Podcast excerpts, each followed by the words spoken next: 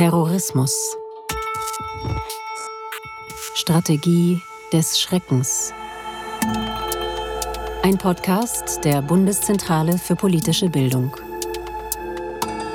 Folge 10. Terrorismus in der Bundesrepublik, die Zehnerjahre von Christiane Mudra.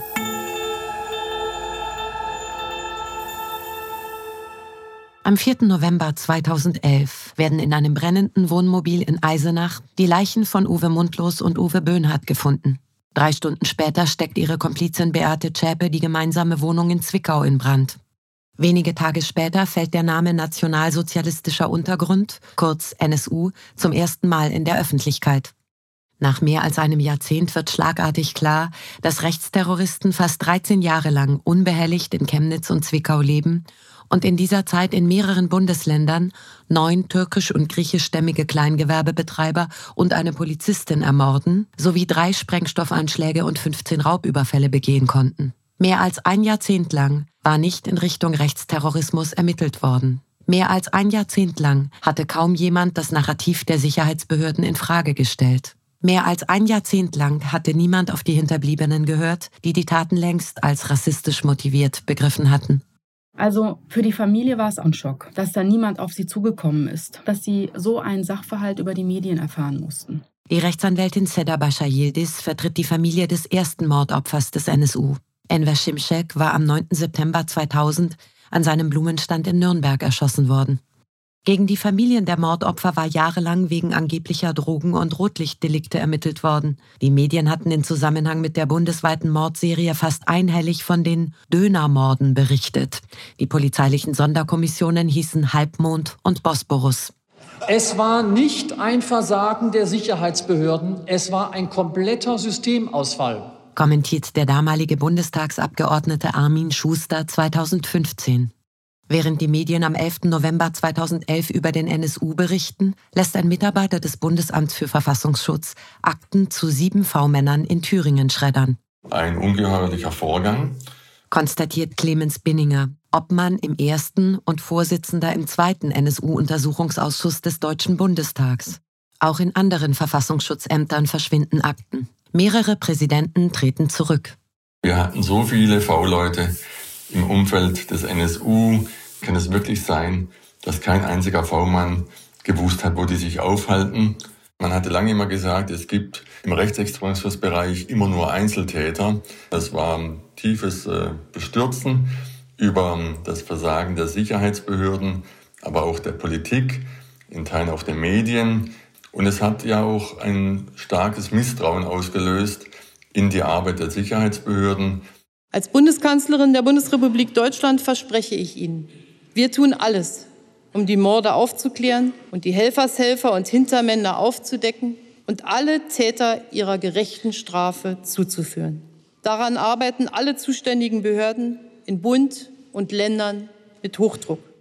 Im Bundestag und in zahlreichen Ländern werden parlamentarische Untersuchungsausschüsse eingerichtet, die über mehrere Jahre hinweg versuchen, die Aufklärung der beispiellosen Terrorserie voranzutreiben. Am Ende sind es 13 Ausschüsse. In Aktenordnung gesprochen war allein der erste Ausschuss ein Bestand von weit über 10.000 Aktenordnern. Also nicht Seiten Papier, sondern Aktenordnern. In den Untersuchungsausschüssen und im NSU-Prozess wird um Aussagegenehmigungen und um die Freigabe von Akten gerungen. Das Geheimhaltungsinteresse des Staates und der Schutz der Identität von V-Personen kollidieren mit dem Aufklärungsinteresse der beispiellosen Anschlagsserie. Die Bundestagsabgeordnete Martina Renner war stellvertretende Vorsitzende im ersten Thüringer Untersuchungsausschuss. Ich denke, was sehr wichtig war für die Arbeit des ersten Untersuchungsausschusses war, dass man Antworten auch gefunden hat auf die Frage, warum hat niemand die Täter gestoppt. Dann gab es auch nicht die eine Behörde oder die eine Institution, die Verantwortung getragen hat, sondern das ist nicht einfach eine Serie von Pleiten, Pech und Pannen, ja, sondern dahinter stehen strukturelle Probleme. In den Untersuchungsausschüssen wird bekannt, dass der V-Mann Corelli, der 2014 überraschend verstirbt, dem Bundesamt für Verfassungsschutz schon 2002 ein Fanzine übergeben hatte, in dem es heißt, Vielen Dank an den NSU, es hat Früchte getragen, der Kampf geht weiter. Corelli und ein weiterer V-Mann waren Führungsfiguren der rassistischen Gruppierung White Knights of the Ku Klux Klan gewesen, der in Baden-Württemberg auch Polizeibeamte angehörten. Darunter war auch Timo Hess, der Gruppenführer der ermordeten Polizeimeisterin Michelle Kiesewetter. Auf dem Handy des wegen versuchten Mordes verurteilten V-Manns Piatto war eine SMS von 1998 gefunden worden, in der ein Kontaktmann des NSU-Trios nach Waffen fragt. Der Zwickauer V-Mann Primus soll den untergetauchten Uwe Mundlos in seiner Baufirma beschäftigt haben. Mehrere Sektionsführer der verbotenen Vereinigung Blood and Honor, die für das untergetauchte Kerntrio unter anderem Geld gesammelt hatte, entpuppen sich als V-Personen. Der Thüringer V-Mann Tino Brandt, der 2014 wegen 66-fachen Kindsmissbrauchs verurteilt wird, hatte den Thüringer Heimatschutz gegründet, wo sich das Trio radikalisiert hatte. Brandt hatte dem Verfassungsschutz brisante Informationen zu den Untergetauchten verschwiegen. Er gibt an, dass der Großteil seines V-Mann-Verdienst, insgesamt etwa 200.000 D-Mark, in die rechte Szene geflossen sei. In seinem Fall hatte der Verfassungsschutz sogar bei der Staatsanwaltschaft interveniert, wie im Thüringer Untersuchungsausschuss bekannt wird.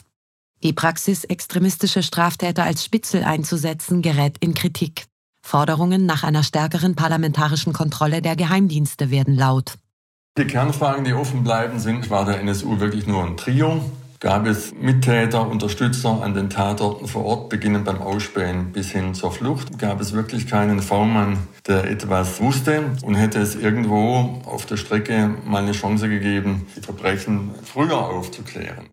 Im November 2012 erhebt die Bundesanwaltschaft Anklage im Mai 2013 beginnt der Strafprozess gegen Beate Zschäpe und weitere NSU-Unterstützer in München, der mit 438 Prozesstagen zu einem der längsten der Nachkriegsgeschichte wird.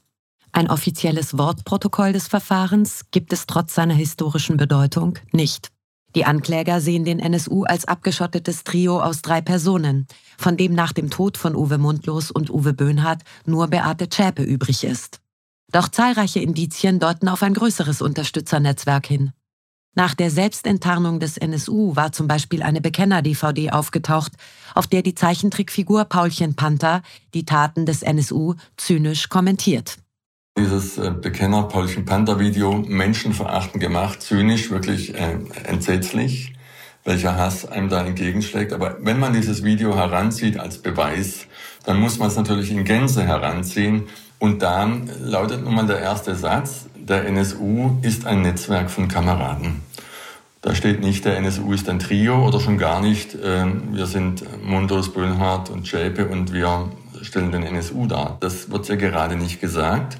Die Rechtsanwältin Sedabascha Yildiz hat in ihrem Schlussplädoyer ausgeführt, dass die detaillierten Aussperrnotizen aus Nürnberg ein Hinweis auf Unterstützer vor Ort seien. Hinzu kommt, dass die Gedenktafel für Enver Schimschek regelmäßig beschädigt wird. Warum drei Morde in Nürnberg, warum fünf in Bayern? Es ist keineswegs belegt, dass Munders und Böhnhardt alle 27 Verbrechen allein begangen haben. Es sind die Täter, ohne Frage, da gibt es keine Zweifel. Aber die Frage, ob es Mittäter gab, Unterstützer vor Ort, die betrachte ich nach wie vor als offen. Viele Fragen bleiben unbeantwortet. Insbesondere die Anwesenheit eines Verfassungsschutzmitarbeiters im Kasseler Internetcafé, in dem Halid Yozgat am 6. April 2006 ermordet wird. Auch der Mord an der Polizistin Michelle Kiesewetter 2007, bei dem Zeugen mehrere blutverschmierte Personen am Tatort gesehen hatten, bleibt rätselhaft.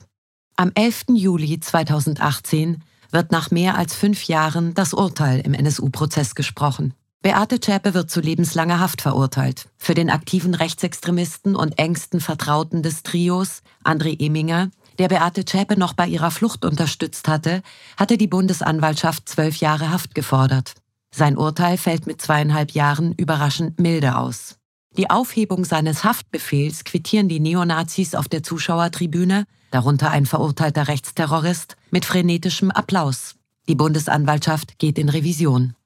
Das war für mich und meine Mandanten, die in diesem Raum saßen, wirklich traumatisierend, weil das Gericht auch nicht in der Lage war, diesen Applaus der Neonazis zu unterbinden. Es wird ein Urteil gesprochen und das Gericht schafft es mit diesem Urteil, so ein Jubel in der rechten Szene auszulösen. Das Gericht ist seiner präventiven Aufgabe nicht nachgekommen. Das Gericht hat das Leid der Familien mit keinem Wort erwähnt. Das Gericht hat in der mündlichen Urteilsbegründung und auch später in der schriftlichen, die ja über 3000 Seiten war, den Opfern kein Gesicht gegeben, dass es Familienväter waren, dass es ganz normale Menschen waren, die jahrzehntelang kriminalisiert wurden. Also Rechtsfrieden hat der Prozess nicht geschaffen. Von diesem Verfahren sind falsche Signale ausgegangen. Der Staat hat sich nicht so konsequent und durchsetzungsfähig gezeigt, wie er es eigentlich hätte tun müssen.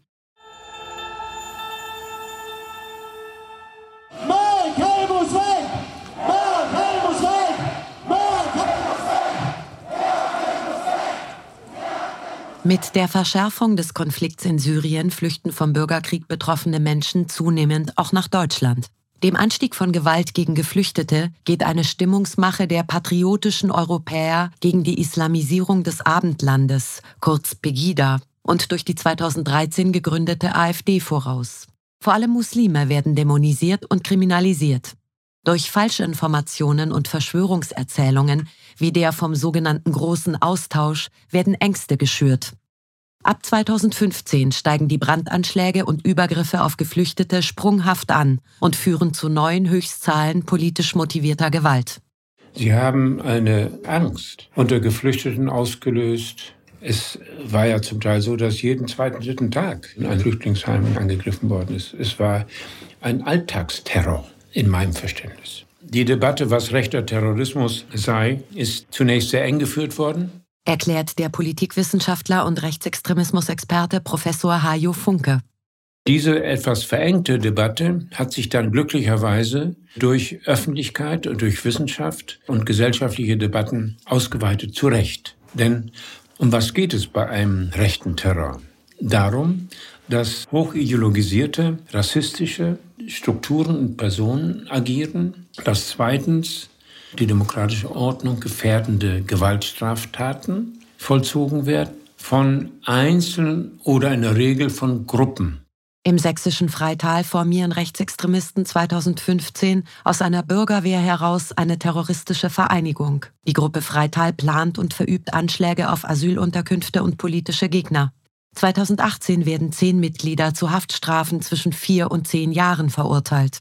Die Urteile in den Folgeprozessen fallen deutlich milder aus. Nach dem gewaltsamen Tod eines Deutsch-Kubaners kommt es im Spätsommer 2018 zu Ausschreitungen in Chemnitz, nachdem Rechtsextreme mit Falschinformationen über angebliche sexuelle Übergriffe bundesweit zu Demonstrationen mobilisiert hatten. Pro Chemnitz demonstriert mit Neonazis und Hooligans. Bei einem sogenannten Schweigemarsch am 1. September marschieren AfD-Vertreter gemeinsam mit führenden Rechtsextremisten. Auch der spätere Mörder von Walter Lübcke ist auf Fotos aus Chemnitz zu sehen. Es kommt zu zahlreichen Übergriffen auf Menschen mit Migrationshintergrund, gegen Demonstranten, Journalisten und auf ein jüdisches Restaurant. Revolution Chemnitz. Eben an einem Ort, der ein Rückzugsort des NSU war und der am 1. September gezeigt hat, wie wichtig dieser Ort als Hotspot der rechtsextremen Szene ist. Die Mitglieder der Gruppe Revolution Chemnitz, die im März 2020 wegen Bildung einer terroristischen Vereinigung verurteilt werden, waren im Umfeld der Ausschreitungen von Chemnitz verhaftet worden. Die Gruppe hatte Anschläge geplant, um bürgerkriegsähnliche Zustände und den Umsturz des demokratischen Systems herbeizuführen. 2020 werden zwölf Mitglieder der sogenannten Gruppe S verhaftet. Ihnen wird vorgeworfen, bundesweit Anschläge auf Moscheen und Politiker geplant zu haben. Gruppe S ist ein Zusammenschluss über mehrere Bundesländer hinweg von überzeugten Rassisten und aber nicht unbedingt nur Neonazis, sondern auch Personen mit Bezügen in die Reichsbürgerszene oder zu völkischen Siedlern, die sich zusammengetan haben. Das waren auch alles Männer mittleren Alters, eher gesettelt. Die haben Familie, die haben Häuschen, irgendwie, die haben einen Job. Und die haben aber trotzdem gesagt, irgendwie an uns liegt es jetzt und lass uns mal starten. Die stehen derzeit in Stuttgart-Stammheim vor Gericht. Auch innerhalb der Sicherheitsbehörden und der Bundeswehr häufen sich rechtsextremistische Verdachtsfälle. Der Bundeswehrsoldat Franco A. steht derzeit in Frankfurt am Main vor Gericht. Die Bundesanwaltschaft wirft ihm vor, Angriffe auf das Leben von Politikern und Personen des öffentlichen Lebens geplant zu haben. Franco A., der bereits 2014 mit einer rassistischen Masterarbeit aufgefallen war und bei dem Waffen und Sprengstoff gefunden wurden, hatte sich als syrischer Asylbewerber registrieren lassen. Man geht davon aus, dass A den geplanten Anschlag als sogenanntes False Flag Attentat durchführen und den Verdacht auf Asylbewerber lenken wollte.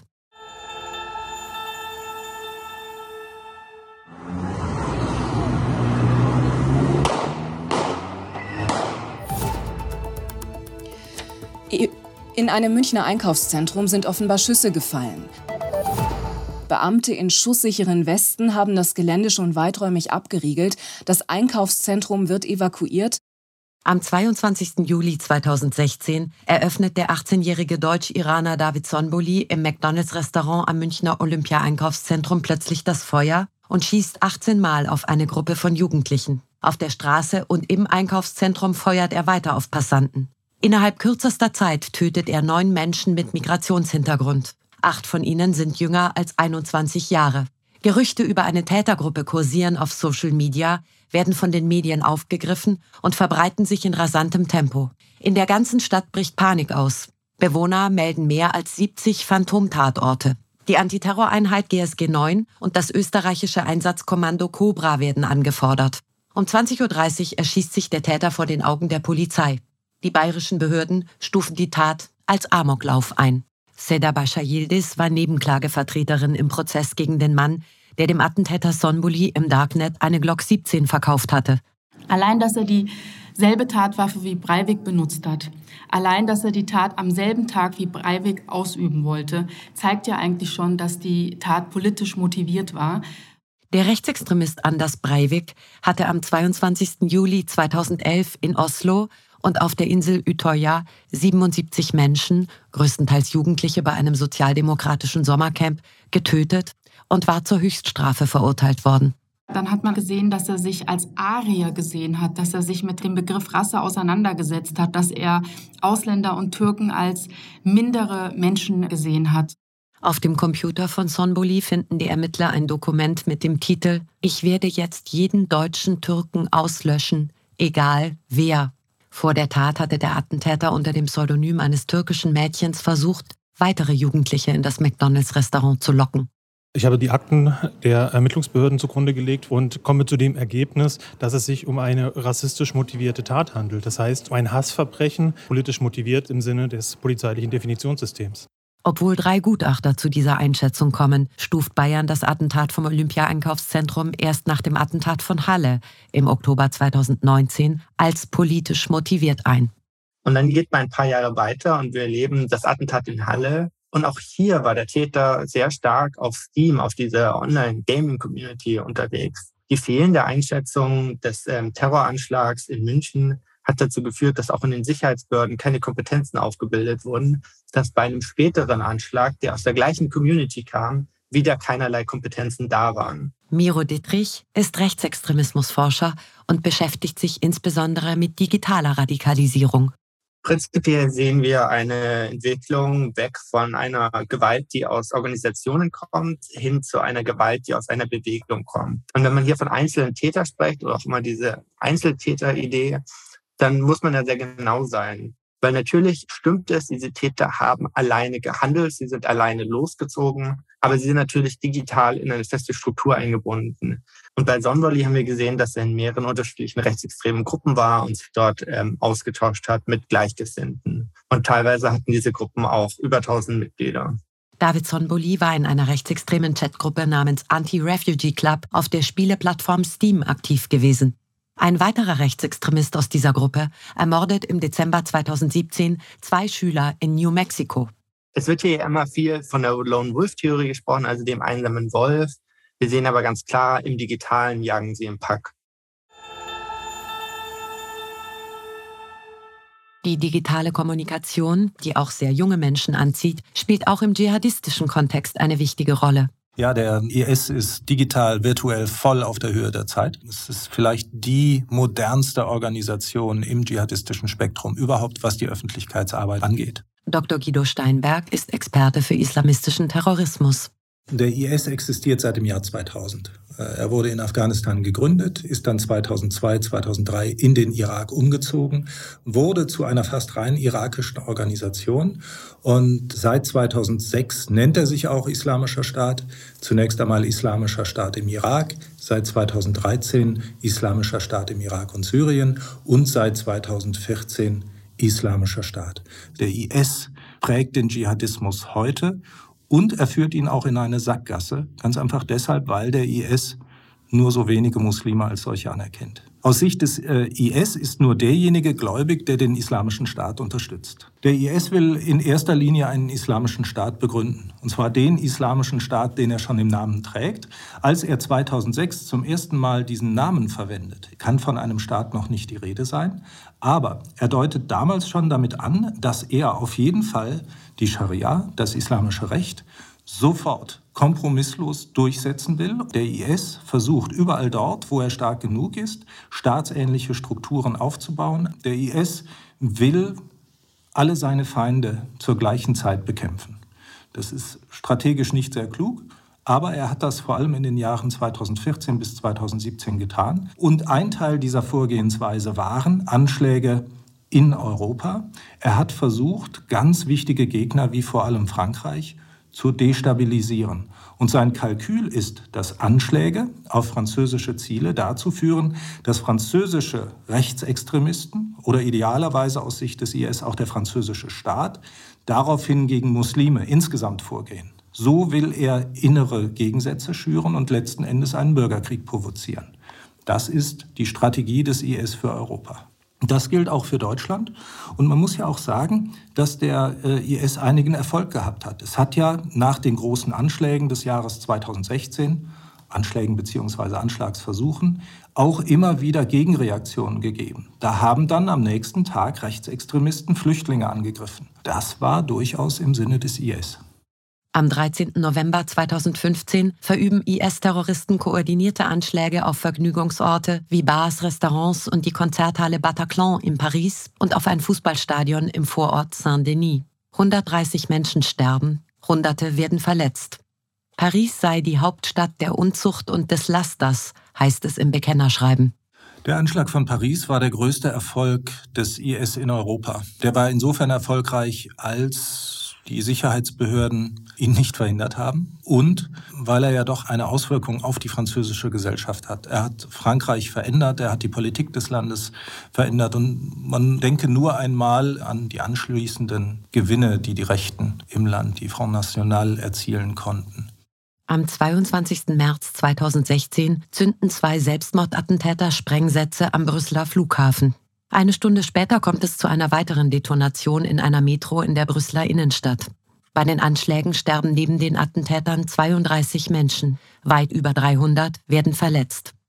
Die Attentate von Paris und Brüssel waren im Ausland geplant worden. Auch aufgrund des Verfolgungsdrucks nach den Anschlägen verändert der IS nun seine Strategie. Das vielleicht wichtigste typische Attentat ist der sogenannte angeleitete Anschlag. Der IS hat schon früh Probleme bekommen, Attentäter nach Europa zu schicken. Und dann ist er dazu übergegangen, potenzielle Attentäter über Telegram anzuleiten. Also er hat sich mit denen in Kontakt gesetzt und er hat sie beispielsweise auf die Idee gebracht, dass man doch Anschläge auch mit LKWs verüben kann.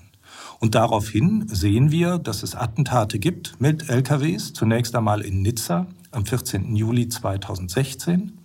Dann hier in Berlin am Breitscheidplatz am 19. Dezember 2016 und einige Monate später noch einmal ein ähnlicher Anschlag in Stockholm. Und diese angeleiteten Anschläge, also wo eine Organisation einen Anschlagsplaner losschickt, der irgendwo in Syrien sitzt oder in Afghanistan oder in Libyen oder in einem Land, das wir noch gar nicht kennen, und der setzt sich dann in Verbindung mit einem Täter, coacht den so lange, bis er eine effektive Gefahr darstellt. Welche Indizien sprechen denn bei Anis Amri, dem Attentäter vom Breitscheidplatz, dafür, dass es sich um einen solchen angeleiteten Anschlag handelt? Nun, zunächst einmal gibt es Informationen darüber, dass Anis Amri mit Kontaktleuten in Libyen in Verbindung stand, mit denen er sich vor dem Anschlag beraten hat. Das wichtigste Indiz aber ist das Bekennervideo, in dem der Attentäter sich zu dem Anschlag bekennt und dem IS-Kalifen Abu Bakr al-Baghdadi Treue schwört. Dieses Video schickt er dann an die IS-Medienstelle, Aamark heißt die, und nach dem Attentat wird dieses Video veröffentlicht. Und genau dieser Modus operandi liegt vor. Es gibt ja das Video von Anis Amri, und zwar von einer bekannten Berliner Brücke.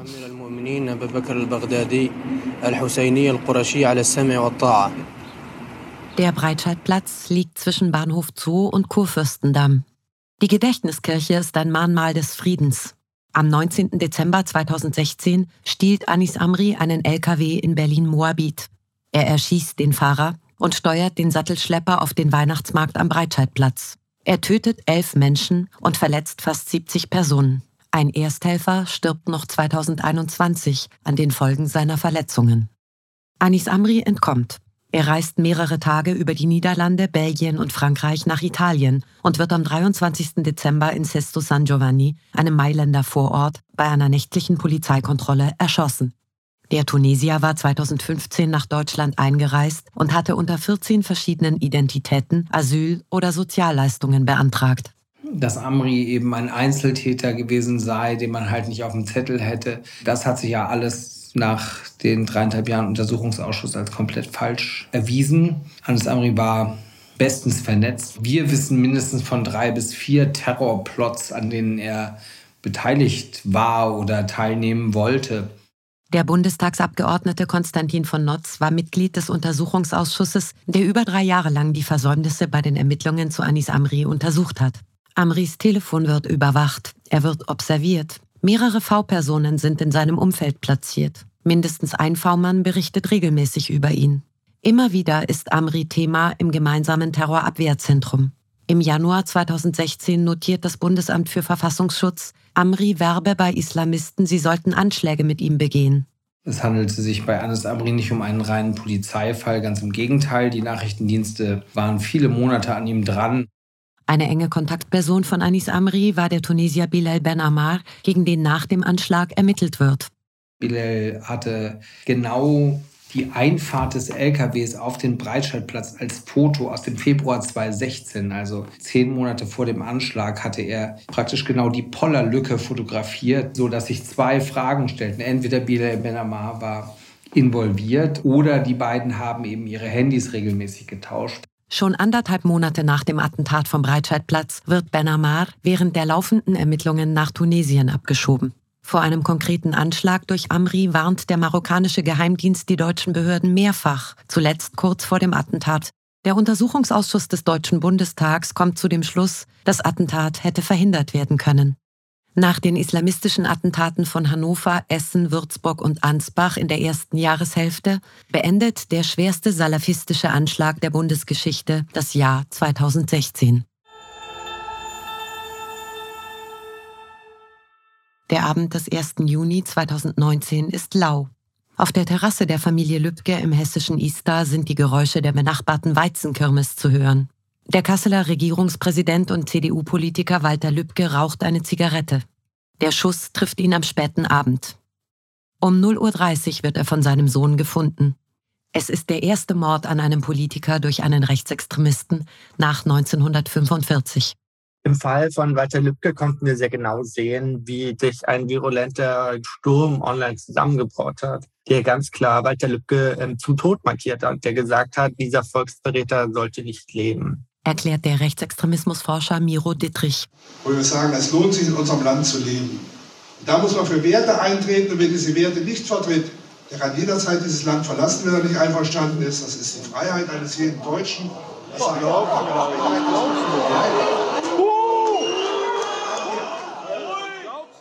Der Satz ist nur deswegen bekannt, weil in der Veranstaltung auch Markus Hasas, ein Freund des späteren Mörders von Walter Lübcke, ähm, der diesen Satz gefilmt hat und ähm, später in, ins Netz gestellt. Erläutert der Frankfurter Journalist Martin Steinhagen, der den Prozess gegen Stefan Ernst und Markus H. verfolgt hat. Er hat eben gezielt diesen Satz herausgegriffen und online gestellt. Und dieses kurze Video wurde dann ähm, praktisch über Nacht so eine Art viralen Hit in einem rechten Milieu, das aber weit über die Neonazi-Szene hinausreichte, sondern insbesondere in des, dieses Spektrum, was damals entstanden ist rund um Pegida und auch um die AfD. Und es wurden äh, Bilder gepostet mit Waffen, mit Galgen und ähnlichem.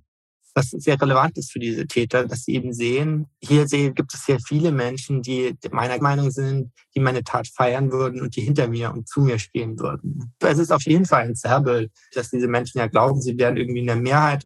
Nach dem Fund einer DNA-Spur wird der Rechtsextremist Stefan Ernst festgenommen und mit seinem Freund Markus H. angeklagt. Zur Anklage kommt auch ein bis dahin ungeklärter Messerangriff, bei dem der geflüchtete Ahmed I. schwer verletzt worden war. Walter Lübkes Mörder weist eine jahrzehntelange extremistische Biografie mit schweren Gewalttaten auf. Brandgefährlich hatte der hessische Verfassungsschutz noch 2009 auf einem internen Vermerk zu Ernst notiert. Markus H. war bereits Thema in den NSU-Ermittlungen gewesen. Im Januar 2021 wird Stefan Ernst zu einer lebenslangen Haftstrafe verurteilt. Markus H. wird freigesprochen. Die Bundesanwaltschaft geht in Revision. Ebenfalls in Hessen erhält die Rechtsanwältin Seda Bascha Yildiz im August 2018, kurz nach der Urteilsverkündung im NSU-Prozess, ein Fax. Es ist das erste von mehr als 100 Drohschreiben, die der sogenannte NSU 2.0 in erster Linie an Frauen verschickt. Hier war für mich persönlich eine Grenze überschritten. Und zwar nicht mal das, dass äh, drauf stand, dieses Fax wird Ihnen von Uwe Böhnhardt gesendet, aber der Umstand, dass der Name meiner damals zweijährigen Tochter thematisiert wurde und meine private Anschrift dort aufgeführt war. Und er drohte ja auch damit, meine Tochter zu töten. Die erste Datenabfrage der gesperrten Adresse der Rechtsanwältin war von einem Frankfurter Polizeirevier aus erfolgt, in dem kurze Zeit später eine rechtsextreme Chatgruppe entdeckt wird. Zahlreiche Beamte werden suspendiert. Die Anwältin zieht um. Doch der NSU 2.0 gelangt auch an die neue gesperrte Adresse. Am Jahrestag des Anschlags in Hanau, dieses Jahr am 19. Februar, hat er meine gesperrte Adresse veröffentlicht im Darknet mit der Aufforderung, mich zu töten. Nach langjährigen Ermittlungen wird im Oktober 2021 Anklage gegen einen Mann erhoben, der sich die persönlichen Daten telefonisch bei Behörden erschlichen haben soll. Der Täter hat uns ja geschrieben, ich muss das nicht tun, aber es gibt genug andere, die den Abzug drücken werden.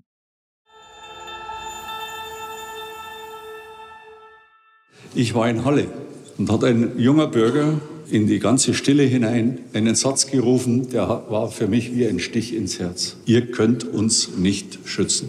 Und äh, der geht mir seit dem Zeitpunkt nicht mehr aus dem Kopf. Das ist für uns alle ein Auftrag sagt Bundesinnenminister Horst Seehofer bei einer Pressekonferenz nach dem Attentat. Der Yom Kippur, das jüdische Versöhnungsfest, beginnt 2019 am Abend des 8. Oktober. Am 9. Oktober haben sich Gläubige in der Synagoge von Halle eingefunden, um gemeinsam zu beten. Es ist etwa 12 Uhr, als der Attentäter Stefan Baljet an der Synagoge im Paulusviertel ankommt. Er versucht in das Gebäude einzudringen, doch es gelingt ihm nicht. Als sich die Passantin Jana L. über den Krach beschwert, tötet er sie. Im nahegelegenen Kiezdöner erschießt er den 20-jährigen Kevin S. und flieht. In Wiedersdorf bei Landsberg schießt er einen Mann an, der sich weigert, ihm seinen Autoschlüssel auszuhändigen, danach dessen Lebensgefährtin. Im Dezember 2020 wird Baljet zu lebenslanger Haft mit anschließender Sicherungsverwahrung verurteilt. Das ist die Übernahme eines paranoiden äh, antisemitischen äh, Weltbildes. Der Mann hatte selbst äh, mit persönlichen Problemen zu kämpfen und hat dann eine Verschwör antisemitische Verschwörungstheorie als Ursachen gesucht. Das ist ein uraltes Motiv, mindestens seit dem Entstehen des äh, modernen Antisemitismus im 19. Jahrhundert, ja. Erklärt der Publizist Professor Micha Brumlik. Im Oktober 2018 erschießt ein Rechtsextremist in der Tree of Life Synagoge in Pittsburgh elf Menschen und verletzt sechs. Es handelt sich um das schwerste Attentat auf eine jüdische Gemeinde in der Geschichte der USA. Im April 2019 schießt ein 19-jähriger Antisemit während des Pessachfests in einer Synagoge im kalifornischen Poway um sich, tötet eine Frau und verletzt drei Menschen. Wir haben das bei sehr vielen rechtsextremen äh, Terroranschlägen gesehen, dass die Täter davor in digitalen Subkulturen unterwegs waren. Konkret ähm, sehen wir aber ähm, mit dem Attentat auf der Tree of Life Church in den USA Ende 2018, dass so ein Beginn aus einer gewissen digitalen Subkultur losgeht. Das nächste Attentat, äh, was zeitlich relativ kurz darauf folgte, im März 2019, war das Attentat in Christchurch. Und das hat international sehr große Wellen gestoßen. Der Täter hat durch seine Community sehr viel Anerkennung bekommen. Er wurde als Saint, als Heiliger verehrt. Und daraufhin gab es sehr viele Nachahmungstaten. Und es haben sich ja ähm, seit 2019 eine Vielzahl von anderer digitale Rückzugsorte gebildet, etwa Telegram. Ist natürlich ein sehr bedenkliches Zeichen. Weil diese Menschen verlassen ähm, die gemeinsame Realität, in der wir leben, in diesen Subkulturen, in denen sie sich befinden, entsteht fast so etwas wie ein kollektiver Wahn. Es geht immer um ein apokalyptisches Weltbild, da geht es um den angeblichen großen Austausch, das deutsche Volk solle vernichtet werden. Und man steigert sich da gegenseitig in, in so einen Wahn hinein. Sie reden oft davon, man wäre eigentlich schon im Krieg. Und im Krieg ist es natürlich akzeptabel, Gewalt anzuwenden. Und sehr viele dieser Menschen, die sich in diesen digitalen Subkulturen finden, sind sehr einsam, haben keine Gemeinschaft und gleichzeitig fühlen sie sich eher als gesellschaftliche Verlierer. Und dadurch ist es natürlich für sie erstrebenswert, jetzt den großen Helden zu spielen und diese Anerkennung zu bekommen. Das ist ein gewisser Narzissmus der Täter, der ist uns seit der Antike bekannt. Da gibt es ja die Herostratentat, also Menschen, äh, die Verbrechen und Gotteslästerungen anderes begehen, nur um bekannt zu werden. Wie Brandon Tarrant, der Rechtsextremist, der im neuseeländischen Christchurch ein Blutbad in zwei Moscheen angerichtet hatte, streamt der Attentäter von Halle seine Tat. Welche Rolle spielt das Massenpublikum im Netz? Terrorismus ist politische Gewalt. Es geht darum, um ein Signal zu setzen, um Schrecken zu verbreiten. Und dafür ist es notwendig, dass ähm, diese Taten einem möglichst breiten Publikum gezeigt werden. Und dafür eignet sich das Internet natürlich super. Gleich zu Beginn des Streams äußert sich der Täter auch frauenfeindlich und bezieht sich auf den kanadischen Attentäter Alec Minassian, der sich als Teil der frauenfeindlichen Incel-Subkultur sieht. Also ich bin wirklich froh darüber, dass dieses Thema Frauenverachtung und Frauenfeindlichkeit in der rechten Szene, und damit meine ich die gesamte autoritäre Rechte, endlich wahrgenommen wird. Es ist kein neues Phänomen. Erklärt die Bundestagsabgeordnete Martina Renner. Und wir sehen tatsächlich auch durch Studien, dass Frauenfeindlichkeit eine Art Einstiegsdroge ist in diese Gemeinschaft. Es geht hier viel um, auch bei den Anschlägen selbst, die verübt werden, um eine gekränkte Männlichkeit. Ende 2019 spricht Bundesinnenminister Horst Seehofer von einer hässlichen Blutspur, die Rechtsextremisten vom NSU bis zum Anschlag auf die Synagoge in Halle gezogen hätten. Zu Beginn des neuen Jahrzehnts schreitet ein weiterer Terrorist zur Tat. Es ist der 19. Februar 2020. Gegen 22 Uhr erschießt Tobias Rathjen in Hanau kaltblütig neun Menschen mit Migrationshintergrund. Innerhalb weniger Minuten fährt er mit dem Auto von Tatort zu Tatort und ermordet junge Menschen in und an einer Shisha-Bar sowie in einem Kiosk mit angrenzendem Lokal. Also ich gehe nur jeden 19. um Blumen zu legen. Ansonsten vermeide ich auch die Strecke dahin. Wenn ich direkt am äh, Kurt-Schumacher-Platz bin, dann ist ja eh, kommt alles hoch. Dann muss ich an diese Nacht denken, wie ich kam, wie meine Mutter auf dem äh, Boden lag, wie mein Vater auf dem Stein saß.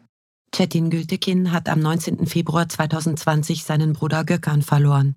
Gemeinsam mit anderen Angehörigen hat er die Initiative Hanau gegründet, die die Erinnerung an die Ermordeten aufrechterhält und sich gegen Rassismus einsetzt.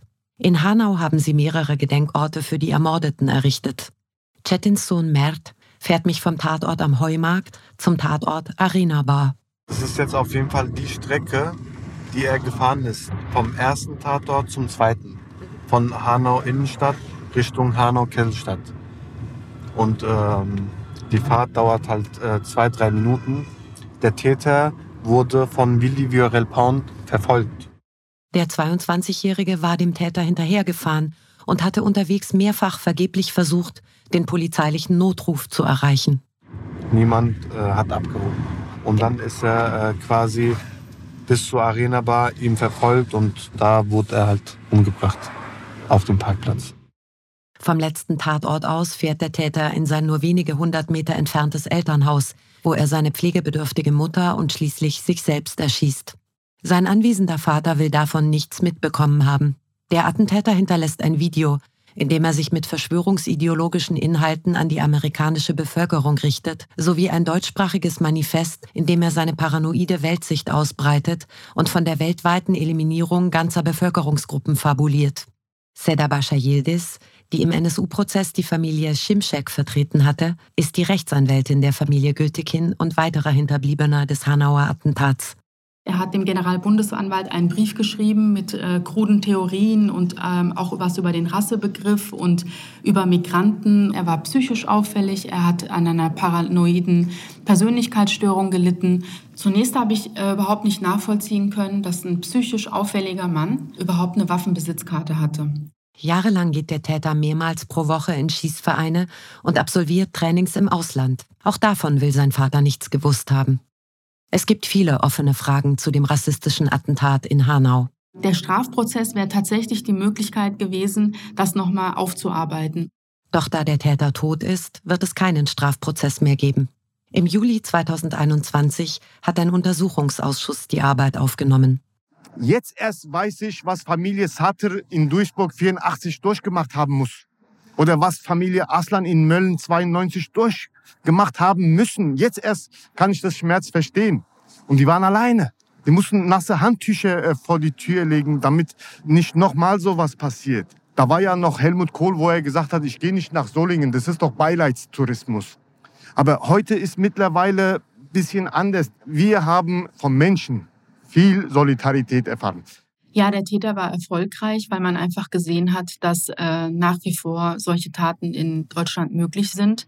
Wissen Sie, als Person mit Migrationshintergrund muss man sich genau überlegen, wo man sich aufhält. Es ist ja nicht nur die Kolbstraße in Köln. Solche Straßen gibt es ja in jeder Stadt. Man muss sich tatsächlich dreimal überlegen, ob man in diesen Orten verkehrt, weil man immer damit rechnen muss, dass irgendjemand auf die Idee kommen könnte, da ein Exempel zu statuieren. Fühlen Sie sich sicher?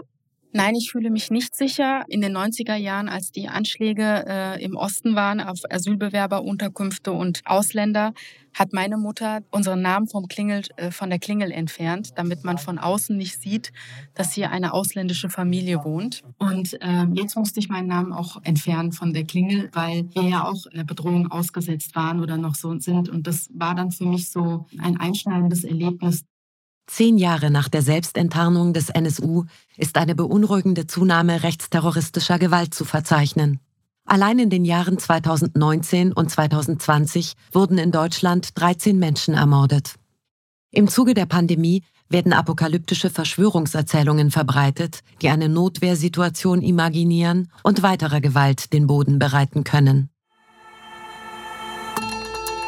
Das war Terrorismus in der Bundesrepublik, die Zehnerjahre von Christiane Mudra. Diese Folge ist Teil des Podcasts Terrorismus, Strategie des Schreckens der Bundeszentrale für politische Bildung. Alle Folgen und weiterführende Informationen finden Sie auch unter www.bpb.de slash terror-podcast.